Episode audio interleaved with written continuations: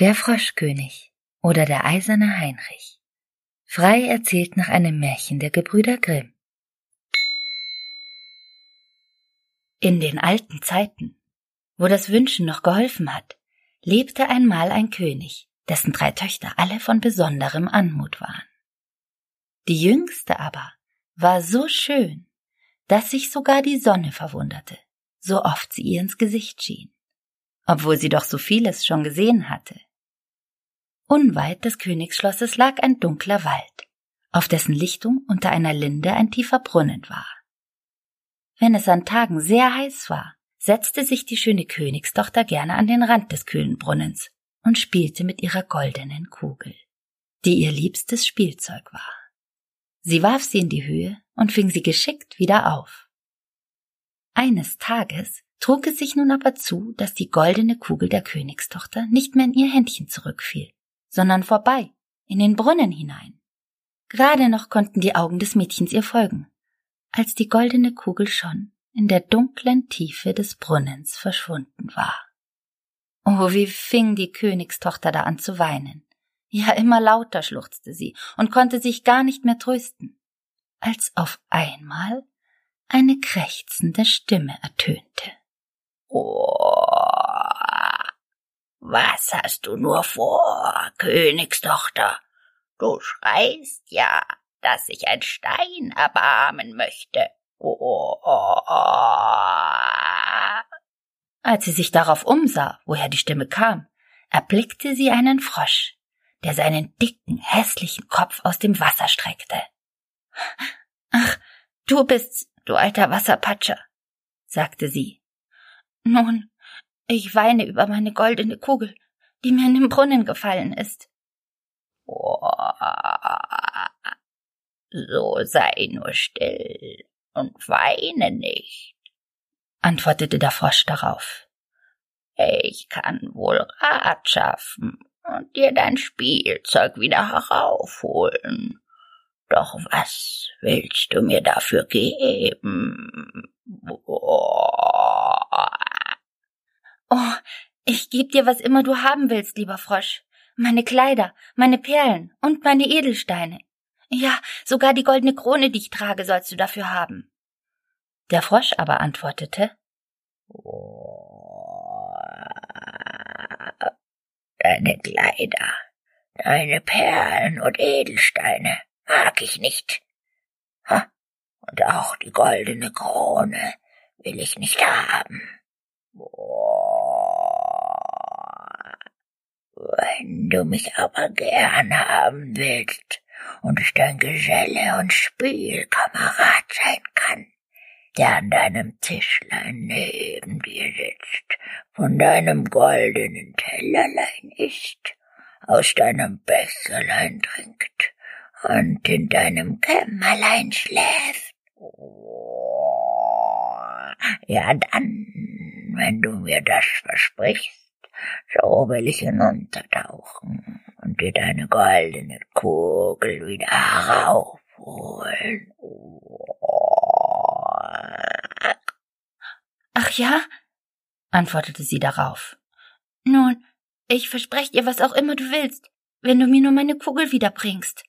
Für sich dachte sie aber, was der einfältige Frosch da nur schwätzt, der sitzt doch im Wasser bei seinesgleichen und kann gar keines Menschen Geselle sein. Sobald der Frosch aber ihre Zusage hatte, tauchte er seinen Kopf unter Wasser und sank hinab, um die Kugel zu holen. Und über ein Weilchen kam er auch mit der Kugel im Maul wieder heraufgerudert und warf sie vor dem Mädchen ins Gras.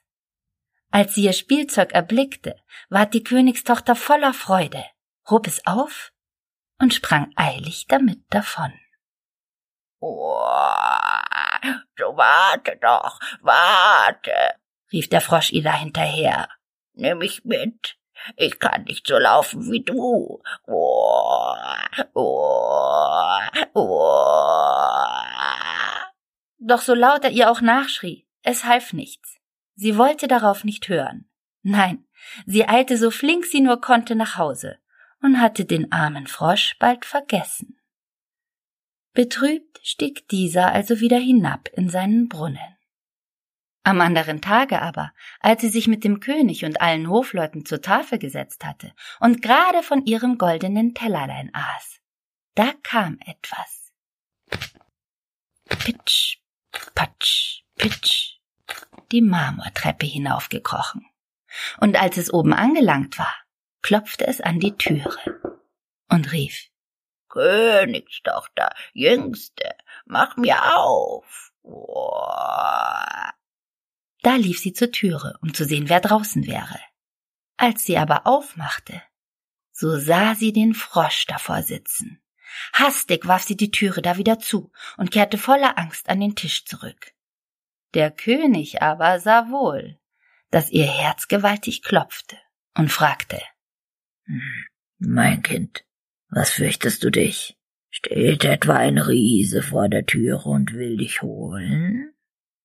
Ach nein, Nein, antwortete sie, es ist kein Riese, aber ein garstiger Frosch. Ein Frosch? Nun, was will der Frosch von dir? Oh, lieber Vater, als ich gestern im Walde beim Brunnen saß und mit meiner goldenen Kugel spielte, da fiel sie mir ins Wasser, und weil ich so weinte, hat sie der Frosch wieder heraufgeholt. Und da er es durchaus verlangte, so versprach ich ihm dafür, dass er mein Geselle werden dürfe. Aber ich dachte ja nimmermehr, dass er aus seinem Wasser heraus könnte. Doch nun ist er draußen und will zu mir herein. Da klopfte es auch schon erneut und rief.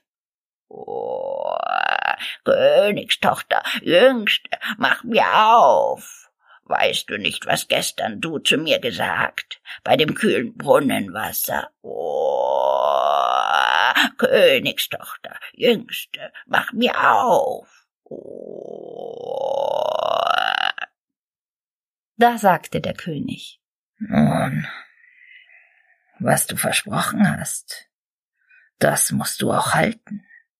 Also geh und mach auf. Also ging sie und öffnete die Türe. Pitsch, patsch, pitsch, patsch folgte der Frosch ihr nun auf dem Fuße bis zu ihrem Stuhl. Dort angekommen rief er Boah, heb mich herauf zu dir. Doch die Königstochter zauderte.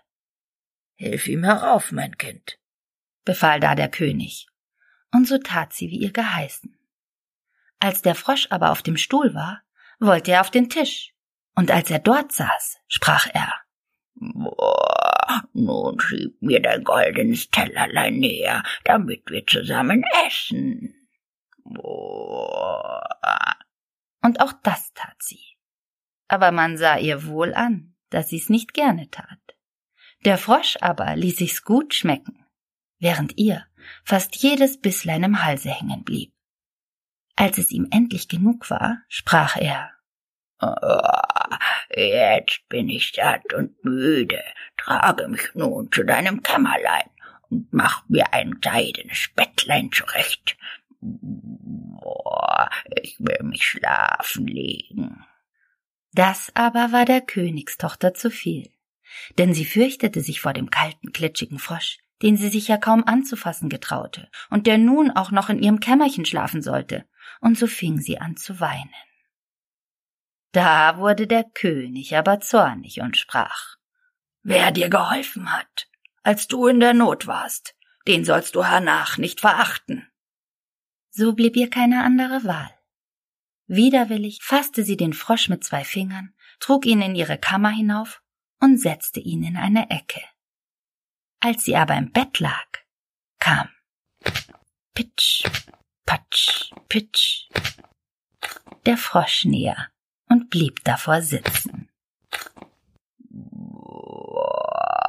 Ich bin müde und will so gut schlafen wie du, sprach er. Also, heb mich hinauf in mein Bett. Oder ich sag's deinem Vater. Boah, boah.